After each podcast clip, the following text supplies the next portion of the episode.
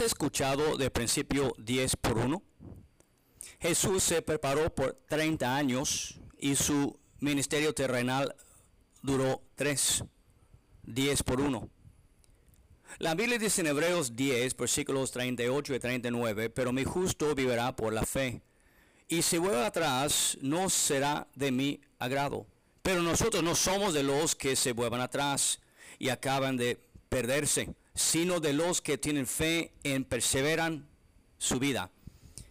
Cuando la vida nos va mal y estamos entrando en un proceso de crecimiento, de avance, de tomar iniciativa, de ir a un otro nivel, los desafíos de la vida a veces puede desanimar a algunos. Pero dentro de otros, el desánimo puede resultar en un impulso para seguir creciendo. Yo te quiero animar hoy día, sigue hacia lo máximo.